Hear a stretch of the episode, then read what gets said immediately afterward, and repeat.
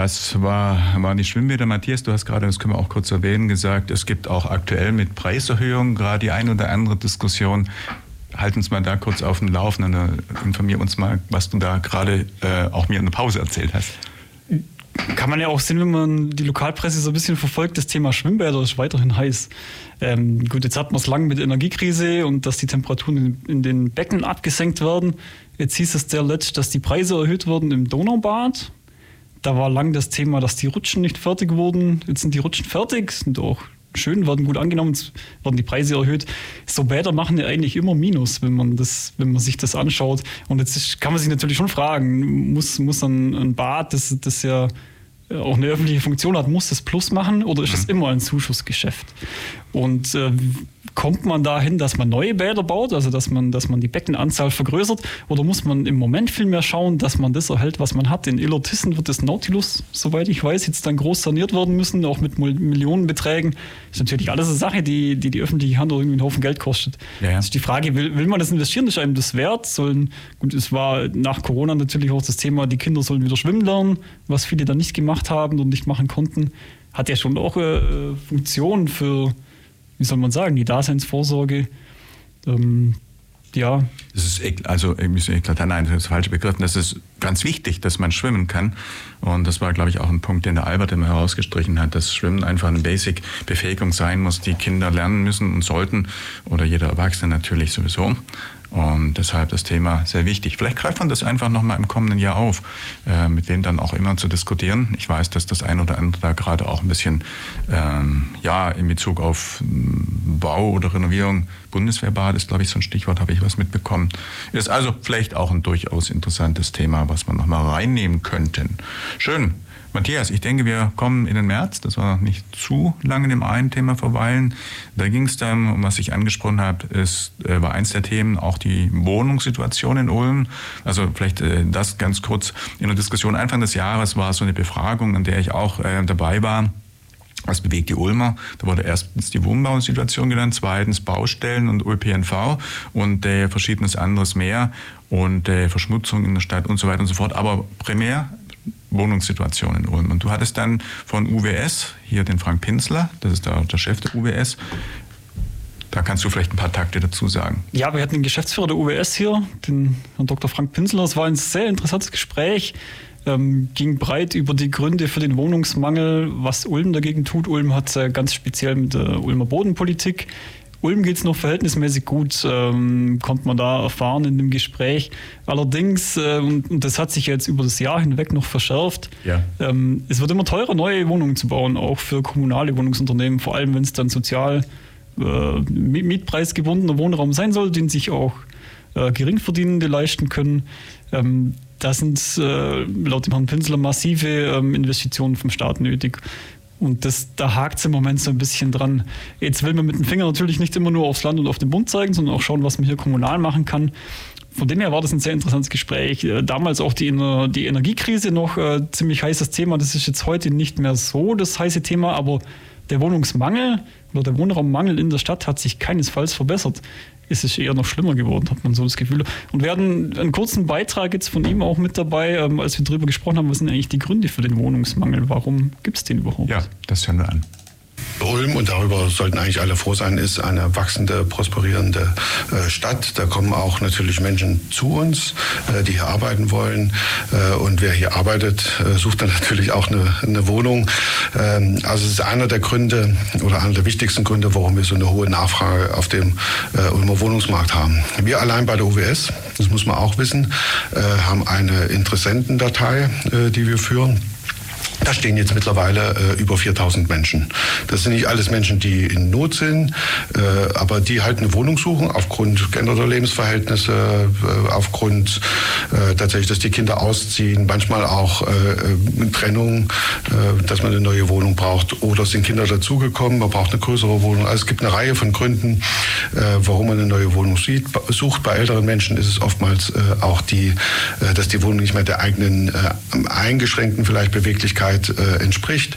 Also, also es gibt eine Reihe von Gründen, warum Menschen eine Wohnung suchen. Wir haben tatsächlich über 4000 Interessenten jetzt bei uns.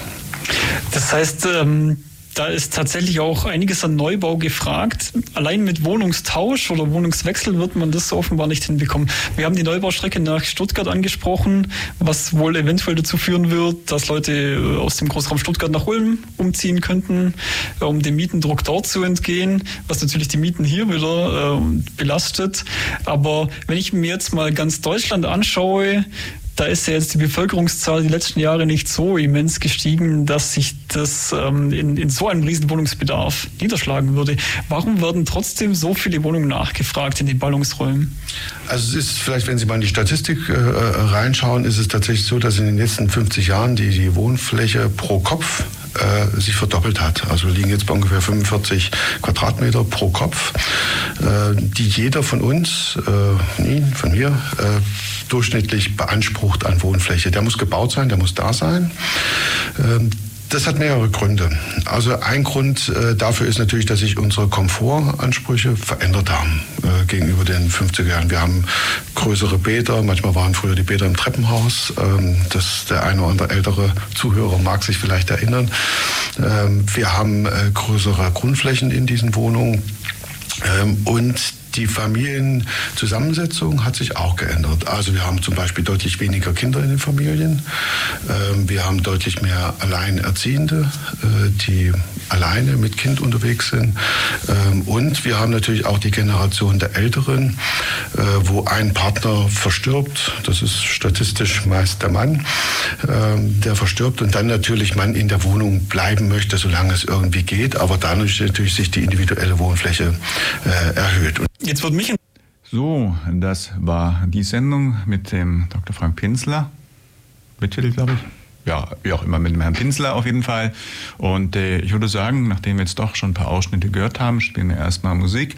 Und was haben wir denn da drin liegen? Exile aus dem Jahr 1979, der Titel How Could This Go Wrong? Dreieinhalb Minuten Titel. Also geht's in dreieinhalb Minuten weiter. Sehe ich gerade. Ah, wenn ich sehe gerade, hier haben wir gar nicht auf den Cardboard aktiviert. Geht jetzt? Oh, sonst spielen wir halt was anderes.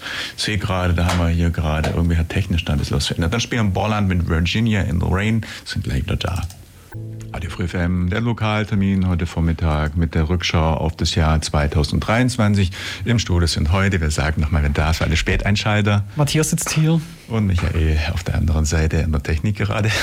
Und wir haben schon gerade ein bisschen, ja, das erste Quartal, wenn man so will, äh, durch. Wir hatten äh, dann als nächstes, da kommen wir dann tatsächlich schon ähm, in den Monat Mai, am 7. Mai, ein Thema, äh, ja, was vielleicht eher so nicht ganz alltäglich oder wie soll man sagen, so im Mittelpunkt steht.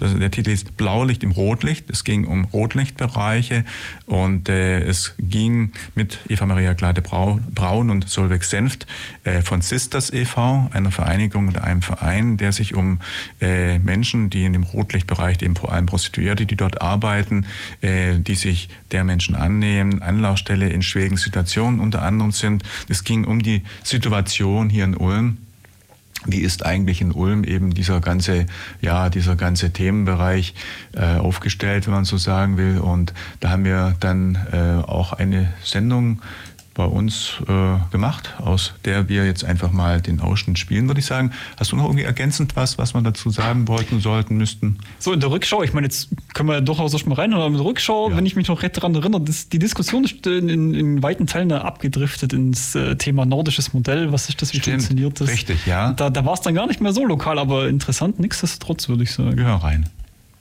Jetzt würde mich interessieren, gerade für Ulm, wo findet denn Prostitution statt? Gibt es da den klassischen Straßenstrich? Ist es hauptsächlich in Bordells oder ist es eher so in Richtung Escort-Service oder findet es zu Hause statt? Wo findet es hauptsächlich statt? Also diesen klassischen Straßenstrich, ne, wie man den zum Beispiel aus diesen Filmen, das Mädchen Irma Ladus oder wie auch immer kennt oder aus verschiedenen Filmen oder so, den haben wir in Ulm nicht.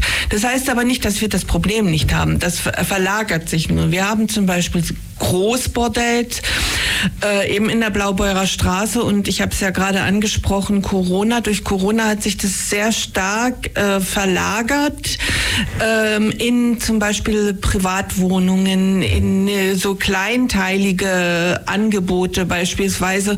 Und das ist natürlich für die Menschen, die mit den Frauen arbeiten oder die versuchen, erstmal den Frauen Halt geben und sie über ihre Rechte aufzuklären und die mit ihnen sprechen, ja, äh, was braucht ihr eigentlich? Es ist natürlich schwierig, die Frauen jetzt zu finden. Da muss man natürlich auch andere Strategien anwenden. Also das ist, sagen wir mal, in Ulm jetzt eher vertreten, dieses, diese kleinteilige Sache und dann diese großen Betriebe, sagen wir es mal so. Ich habe von einer äh, Organisation, die in Ulm tätig ist, gehört, dass die im letzten Jahr in 60, äh, 16 Betrieben waren und eben versucht haben, mit den Frauen in Kontakt zu kommen und dass die Arbeit eben doch sehr viel ist, eben auch auf Kleinanzeigen zu gucken, dann auf Tipps von anderen Frauen zu hören, da arbeitet jemand und dann zu versuchen, diese Frauen persönlich zu kontaktieren. Das ist auf der, ja, das ist jetzt schon ein bisschen anders als vor Corona, als das heißt, sich das dann doch sehr auf die großen Betriebe konzentriert. Das heißt, es ist noch diffuser geworden, wahrscheinlich auch viel schwieriger, Überblick zu bekommen ja. und einfach ja, ja, noch viel mehr, äh, ja, ist das in Privatbereichen, damit viel schlechter noch zu kontrollieren und äh, wahrscheinlich auch der Gesamtüberblick, wie viele Menschen sind überhaupt in der Branche betroffen. Richtig, richtig. Wahrscheinlich kann man es gar nicht so genau dann äh, es ist, das ist schwierig. So schwierig ist es eigentlich nicht, denn die Frauen schalten Anzeigen oder die Zuhälter schalten Anzeigen. Es ist also kein Problem zu wissen, wo die Frauen sich also wo die Frauen prostituiert werden. Ähm, die Bordellbetreiber haben dann natürlich Alarm geschlagen wegen Covid und haben gesagt, hier, ähm, die gehen jetzt in Privatwohnungen und das sind sie ganz, sind sie völlig unbeaufsichtigt. Sind eine Stadtverwaltung ja, das war schon der kurze Ausschnitt mit den beiden ja, Mitgliedern oder mit den beiden Vereinsvertretern von Sisters e.V., Eva Maria Glade-Braun und Solveig Senftier in Lokaltermin. Ich wollte noch anfügen, wir haben dann zu dem Thema ähm, Sisters e.V. irgendwann, ich weiß nicht mehr genau, im Juli wird es gewesen sein, auch mit äh, in der Plattform mit äh, der Solveig Senft eine Sendung gemacht und wer das nachhören möchte, findet es dann auch im Blog der Plattform bei Radio Free FM. So, und äh, dann würde ich sagen, sprechen wir über das nächste Thema, Matthias, dass du dann an äh, am 4. Juni mit Gästen hier bei uns hattest. Das war das Thema das Temporärhaus. Da sagst du am besten ein klein bisschen was dazu. Das Temporärhaus, mittlerweile kennt man es ja wahrscheinlich da in, Neu-Ulm, in dem ehemaligen Sportgeschäft in der Augsburger Straße. Ich glaube, Nummer 25 ist es. Ähm, hieß ja früher anders, stand früher in Ulm, gab es einen Namensrechtsstreit auch. Ähm, da war damals im, im Juni ähm, war da ziemlich große Aufbruchsstimmung. Also da, da mhm. ging es darum, neue Räume zu beziehen, Räume zu renovieren. Ähm, Sachen, die sie offenbar in Schiffscontainern gelagert hatten, also unglaublich viel ähm, ja, Zeug äh, für, für ihren Makerspace wieder aufzubauen, wieder in Betrieb zu nehmen. Da war so richtige Aufbruchsstimmung zu spüren und entsprechend interessant war auch diese Sendung mit den zwei Gästen, die wir da hatten. Ja, und äh, wir können ja, glaube ich, schon sagen, was das Thema hier vor war, das Thema Verschwörhaus. Ich glaube, man kann das ja sagen, das Thema äh, Weinhof 9, was irgendwann mal im Jahr 2016 oder so, glaube ich, gestartet wurde, äh, mit Unterstützung der Stadt durch den, durch den Verein und äh, sehr lang gut funktioniert hat, bis es dann in der Stadt eben, ja, wie soll man sagen, gewisse Differenzen gegeben hat und inzwischen eben auf der Neu-Ulmer Seite dann das temporär, im Prinzip das Temporärhaus Einzug gehalten hat. Sind es im Wesentlichen noch die gleichen Macher, die damals auch an Bord waren? Schon, oder? Ähm, teils, teils. Also kamen natürlich neue Leute dazu, aber ähm, ich glaube, das hat in diesem Verein keinen großen Aderlass gegeben, im Sinne von, dass, dass Leute äh, frustriert aufgehört haben.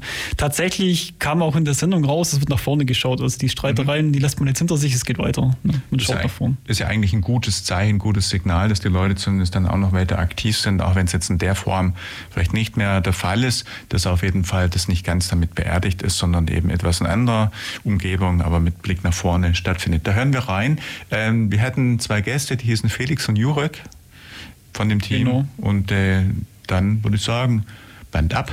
Und ein Verein Ehrenamtlicher aus der, ich nenne es mal im weitesten Sinne Hackerszene, einfach so verschieden, auch von der Denkweise und der Herangehensweise, dass sowas auf Dauer einfach nicht zusammengeht. Das haben sich ja viele Leute gefragt. Was ist da eure Meinung dazu? Ich glaube, das hat nichts mit der Hackerszene an sich zu tun, sondern generell, wie Ehrenamt funktioniert. Ich, äh, ehrenamtliche Mitarbeiter sind ja Menschen, die in der Regel in ihrer Freizeit neben ihrem Vollzeitberuf oder Vollzeitstudium oder während der Schule äh, kostenlos ihr Wissen, ihre Arbeitskraft, was auch immer zur Verfügung stellen. Und ähm, ja, sie machen das freiwillig. Sie machen das nicht, weil sie einen Arbeitsvertrag haben mit einer Gruppe oder mit äh, einer Stadt, äh, sondern sie machen das, weil es ihnen Spaß macht. Und äh, man muss dann auch dafür sorgen, dass diese Ehrenamtlichen, wenn man dauerhaft mit ihnen zusammenarbeiten äh, möchte, dass sie dauerhaft Spaß an dieser Sache haben. Wenn man das nicht hinbekommt, dann ähm, ja, kann die Zusammenarbeit in keinem Bereich funktionieren, weil dann die Leute einfach sagen, naja, ich opfere hier meine Freizeit, es macht mir keinen Spaß, also lasse ich es einfach, weil ich habe ja eben keinen Vertrag, der mich äh, irgendwie dazu zwingt, dass ich es machen möchte. Und ähm, Genau, und wenn man mit Ehrenamtlichen zusammenarbeitet, muss man einfach auf diese Ehrenamtlichen eingehen, weil sie es freiwillig machen. Also ja, zum Beispiel Sicher Sicherheitsbegehungen Montagmorgens um 10 Uhr. Das funktioniert halt nicht. Da haben, also bei uns haben irgendwie glücklicherweise durch Homeoffice und was auch immer und flexible Arbeitszeiten und so immer Leute, die sich auch mit dem Zeug auskannten, Zeit gefunden und haben sich halt auch die Zeit genommen, dann solche Sachen zu machen. Aber in einem normalen Ehrenamt-Kontext ist halt tagüber, tagsüber niemand verfügbar. Und da, also damit muss man halt klarkommen. Und ähm, ja, ich habe schon gesagt, wir waren sehr basisdemokratisch organisiert. Eine Stadtverwaltung ist sehr hierarchisch organisiert. Das ähm, ja, ist erstmal anders. Ich glaube, aber so, um ein bisschen positiv zu sein, ich glaube, Stadtverwaltung und Ehrenamt kann schon zusammenarbeiten und kann funktionieren, aber es ist schwierig. Schwierig, ja, das war auf jeden Fall das Thema. Ähm, heute ein Lokaltermin in der Rückschau, der Mitschnitt dann aus dem Monat, das war im Juni, genau, wir haben es dann nochmal im Juli wiederholt. Das heißt, wir springen gleich in, ja, wir haben im Juli ja zwei Sendungen gehabt, genau, genau.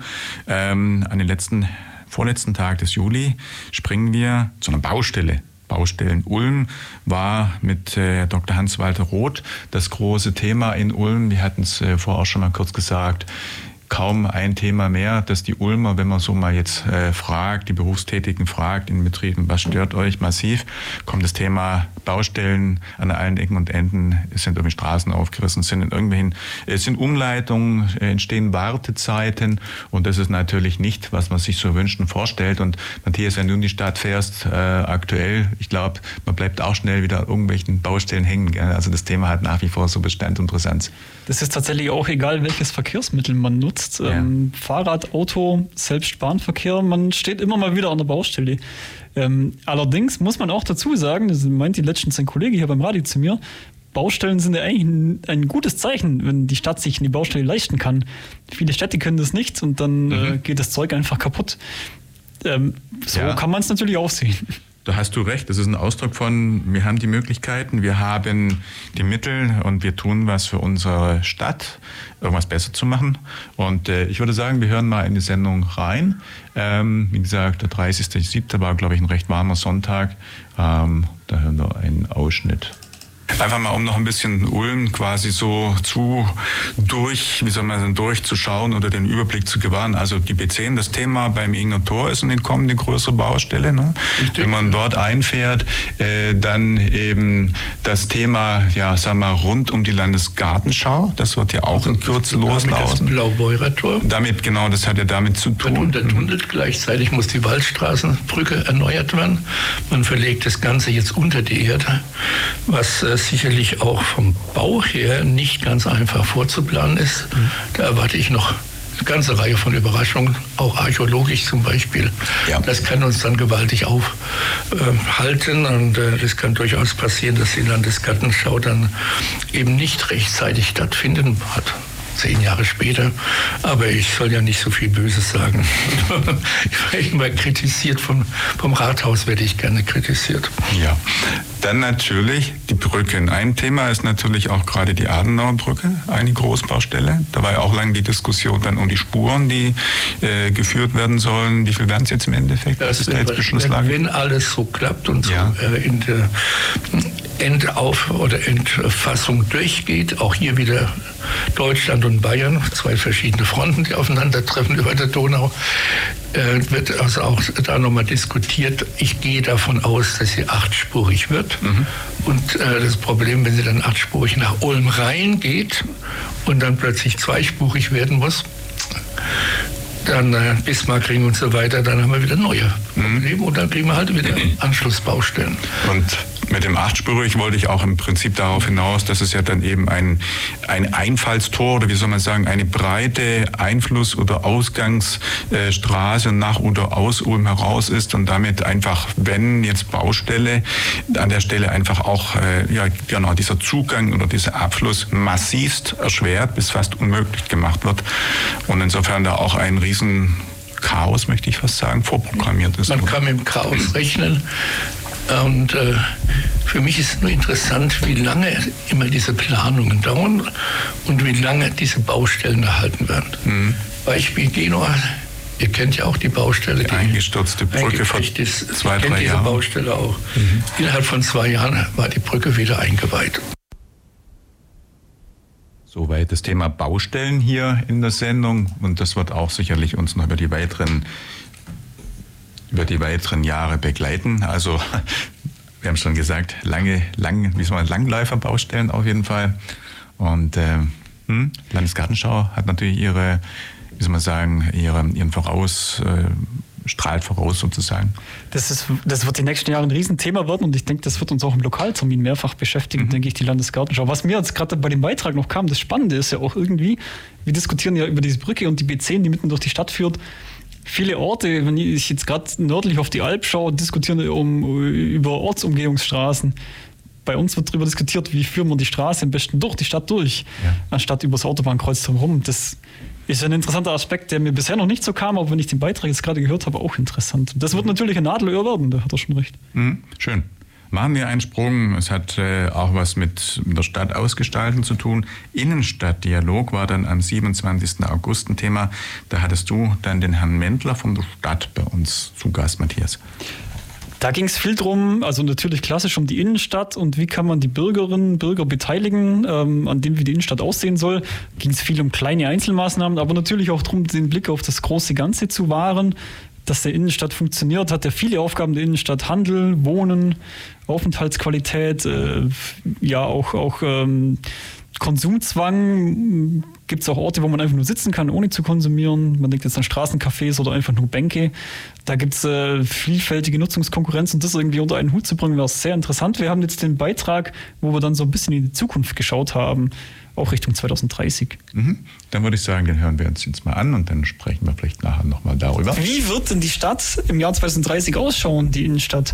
Wird es Diskotheken nur noch draußen im Industriegebiet geben, wie es in vielen Städten schon so ist?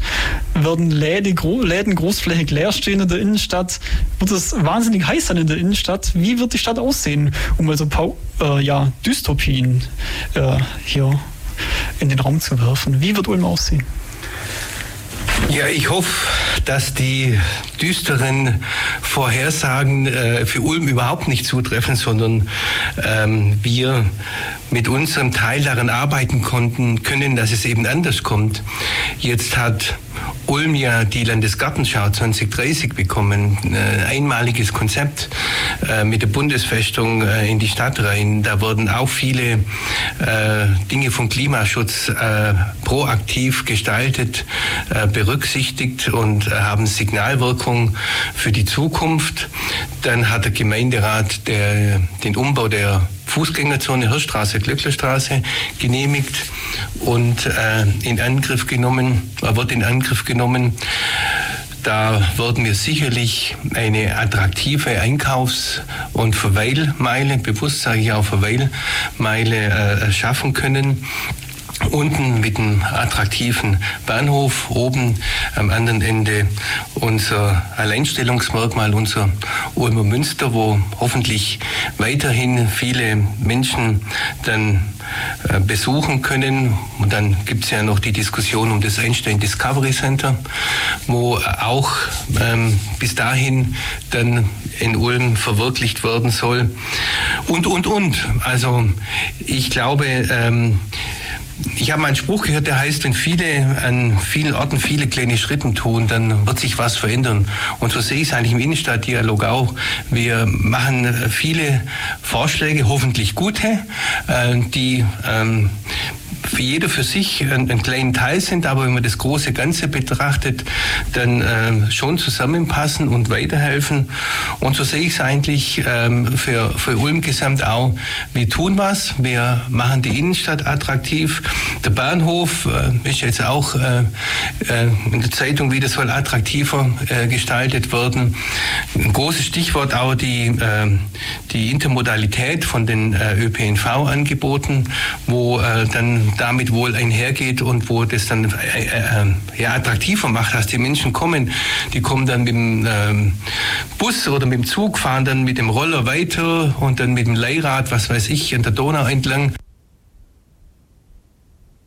Das war die Sendung, das war das Thema Innenstadtdialog. Wollen wir noch was dazu ergänzen? Irgendwie einen Punkt, den wir äh, dazu noch äh, ja, ergänzen sagen wollen, im Nachhinein vielleicht aufgefallen ist oder so irgendwas? Also, wenn ich die Sendung mir im Nachhinein so angeschaut, äh, angehört habe, es muss ein wahnsinnig spannender Job sein, den der Herr Mendler da hat. Mhm. Ähm, es spielt ja so viel mit rein: Verkehr, Handel, Gastronomie, äh, ja, Veranstaltungen natürlich auch ganz viel. Und was mir im Nachhinein kam, wir haben auch ganz äh, relativ breit über die Wasserspender geredet, die es hier in der Stadt gibt. Mhm. Zum Beispiel am Münsterplatz. Natürlich, es war der heiße Sommer, da war das Thema. Das ist, kommt einem gerade jetzt nicht in den Sinn, die sind wahrscheinlich sowieso abgestellt wegen dem Frost. Das ist eher die Frage, Aber, wo kriege ich einen Wärmeofen? Genau, Klimaanpassung der Innenstadt, äh, das kann natürlich auch mal ein Thema sein bei uns.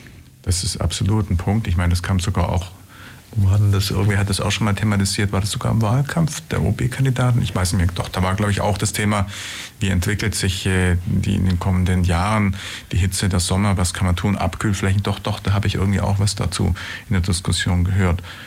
Schön, wir gucken mal auf die Uhr, wir haben 11.46 Uhr und ich denke, es macht Sinn, jetzt nochmal Musiktitel zu spielen. Dann spiele ich jetzt Exile, den Titel, den ich vorher eigentlich schon mal spielen wollte, Herrgott is Garang. Und wir hören uns wieder in 3 Minuten 37. Zurück bei der, beim, bei der Rückschau des Lokaltermins heute hier Vormittag am 17. Ja, an dem Tag, an dem auch über die Oberbürgermeisterwahl äh, entschieden wird, ja, der neue Bürgermeister gekürt wird sozusagen. Und wir haben im Wahlkampf auch verschiedenfach äh, Diskussionen gehabt um das Thema Ausgestaltung der Innenstadt hier in Ulm. Und da war eben auch das Thema Radverkehr unter anderem ein ganz wesentlicher Punkt. Die einen wollen mehr, die anderen wollen bleiben oder eher weniger oder wollen das Auto nicht benachteiligen. Also es ist immer ein bisschen äh, in der Diskussion, wie viele, äh, wie viel, also da gab es die 25 Prozent, die ja mal Gemeinderat beschlossen hat, Anteil Radverkehr in Ulm, die nicht erreicht wurden. Ähm, die eine Seite sagt, es muss dieser äh, äh, erreicht werden und die andere Seite sagt, das eine ist die Entscheidung, aber es müssen alle mittragen, sonst geschieht nichts. Also Diskussion. Wir hatten die Diskussion oder außer mal die Information am 24.09. bei dir in der Sendung, Matthias. Wir hatten natürlich die, die Sichtweise des Radverkehrs, ganz klar. Mhm. Wir hatten äh, einen Gast vom Allgemeinen Deutschen Fahrradclub, vom ADFC da und äh, ja, haben über alle möglichen Aspekte des Rad Radverkehrs geredet, über die Hauptrouten, die es geben soll, natürlich auch über den Modalsplit, die 25% Radverkehr, die es geben soll. Und wir hatten uns tatsächlich auch den Spaß gegönnt und haben in, in einer kleinen Rubrik uns immer die Frage gestellt, wie komme ich von A nach B, wie komme ich denn von hier nach da und hatten uns mal so neuralgische Punkte rausgesucht, wo es ein bisschen absurd ist, mit dem Fahrrad in der Stadt unterwegs zu sein. Da können wir auch gerne mal reinhören. Machen wir wie komme ich denn am schnellsten von der Neustadt an die Donau? Äh, nehme ich die Frauenstraße, fahre ich am Bahnhof vorbei oder quäle ich mich durchs Hafenbad an den Cafés vorbei oder vielleicht doch durch die Wengengasse, wo man es noch darf, nicht mehr darf? Ich bin mir nicht mehr ganz sicher. Wie komme ich am schnellsten dahin? Ich würde mal sagen, die, die äh, vernünftigste äh, Route wäre die Frauenstraße. Ähm, da kommt man mit Sicherheit am, am schnellsten durch. Ähm, die Route durchs Hafenbad ist, ist tatsächlich mit, mit den Cafés äh, in, in der Fußgängerzone dann einfach sehr, sehr, sehr, sehr schwierig.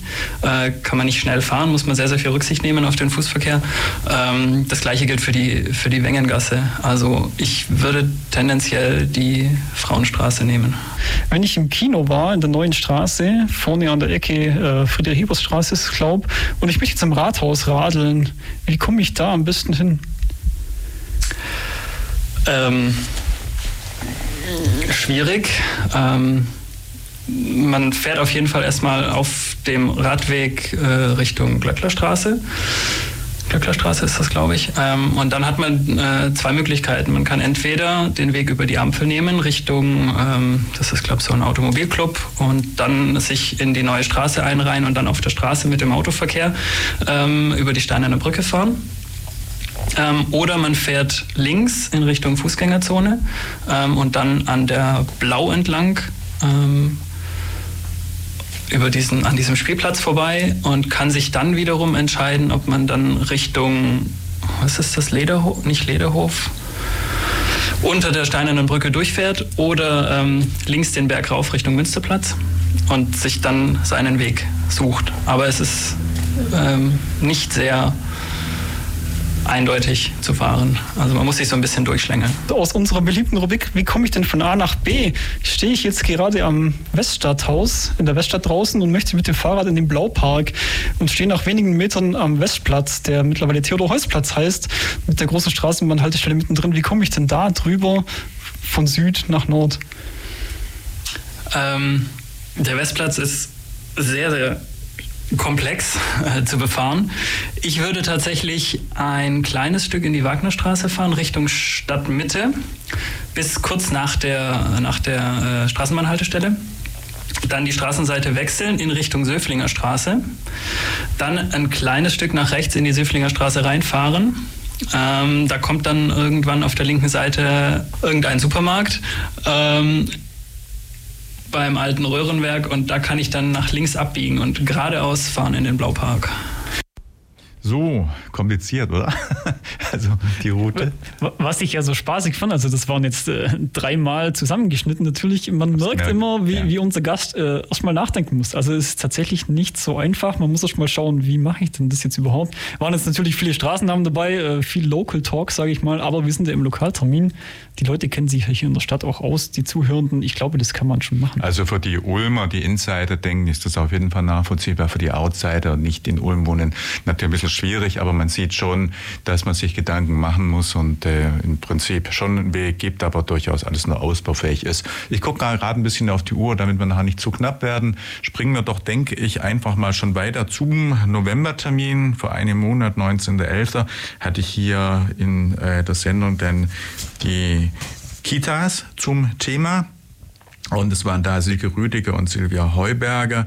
Äh, hier äh, haben wir eine Stunde lang gesprochen über die Problematik mangelnder ja, Kita-Plätze, Betreuungsplätze und eben des fehlenden Personals und äh, dann auch über die Fragestellung, wie wird Abhilfe geschaffen und verschiedenes anderes mehr. Auch die Problematik, dass eben heute auch Kinder aus verschiedenen Ethnien dabei sind, verschiedene Religionen, verschiedenen sozialen Hintergründen, dass sich da in den letzten Jahren einiges verändert hat. Wir hören auch hier einen Ausschnitt im Lokaltermin und sind dann gleich wieder zurück. Ja, also der, der ganz äh, grob eingeteilt ist der Ü3-Bereich, also über drei äh, Jahre. Äh, da gehört dann äh, so der klassische früher Kindergarten, kann man sagen, gell? so von äh, ja. drei bis äh, Schuleintritt. Mhm. Ja, und dann gibt es für ähm, den Hortbereich noch, das ist dann eben der ab erste Klasse, da wird man dann nach der Schule betreut und Hausaufgaben ja, gemacht mit den Kindern. Und das ist auch oft an die Grundschulen angegliedert.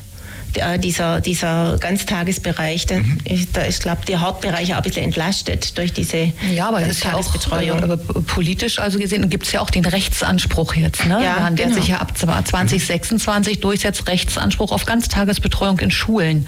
Ja. Und das ist nochmal ein anderes Thema, was natürlich bei uns auch zum Thema Fachkräftemangel dann auch nochmal äh, mit betrachtet werden muss. Ne? Oh ja. ja. Aber dann gibt es ja halt in unserem Bereich ist halt, äh, Silvia, ja auch die, ähm, die äh, U3-Betreuung Kinderbetreuung ja mhm. auch ein großes äh, Thema geworden, auch in Ulm, also auch der Ausbau, der hier in Ulm stattfand. Ulm befindet sich in der vierten Ausbaustufe. Also es ist in den vergangenen, ich sage jetzt mal 20 Jahren, äh, äh, kontinuierlich ausgebaut worden äh, und äh, aufgrund dessen auch, weil der Rechtsanspruch für Kinder unter drei Jahren besteht. Mhm. Aber der Rechtsanspruch heißt nicht, dass ein Kind in, den, in die Krippe muss. Ja? Also das wird manchmal von jungen Familien äh, auch äh, also ein bisschen als Druck empfunden, weil, äh, weil sie denken, ihr Kind muss in die Krippe. Und äh, Silvia, vielleicht du bist du bist aus der Praxis, mhm. vielleicht kannst du da noch mal etwas zu sagen. Ja, oft oft äh, melden äh, Eltern ihre Kinder ja schon sehr frühzeitig in der Kita an. Letzte Woche haben wir einen Anruf gehabt, das Baby ist noch gar nicht da. ja. ja. ja. So einen Fall habe ich äh, auch schon gehört, dass Kinder angemeldet werden, ja. die noch gar nicht auf der Welt ja. sind. Genau, ja. Tatsächlich. Mhm. Eben auch die Ängste, gut kann man gut verstehen. Die Leute hören, äh, Kita-Plätze sind äh, rar. Ich mhm. muss gucken, dass mein Kind sofort dann auch Anschluss hat, ja. Ähm, gut, ähm, ja, da kommen die Leute dann und melden ihr Kind ja recht früh an und dann fragen sie auch gleich, äh, bekommen wir auch einen Krippenplatz? Äh, ja, das ist ja ganz wichtig auch. Und ähm, ja, und dann überlegen die, die Leute auch und fragen uns dann halt auch, ja, wie sehen Sie das? Ist es wirklich so, so notwendig, wenn ich jetzt keinen Krippenplatz bekomme? Ja, das war die Fragestellung, die wir diskutiert haben. Und jetzt gucke ich mal. Viele Fragestellungen haben wir in diesem Jahr diskutiert, Matthias, aber die Zeit naht auch schon wieder 30 Sekunden sind mit dem Lokaltermin vorüber. Ich glaube, uns bleibt nur noch allen schöne Weihnachten zu wünschen und ein gutes neues Jahr schon mal. Und wir sind dann wieder da im Januar. Weißt du das Datum schon, wann das genau ist? Da fragst du mich jetzt was. In vier Wochen auf jeden Fall. In vier Wochen auf jeden Fall. Das war Lokaltermin, die Jahresrückschau. Wir sagen gemeinsam Tschüss. Moderation Michael Trost und Matthias Klass. Macht's es gut. Macht's gut. Bis bald.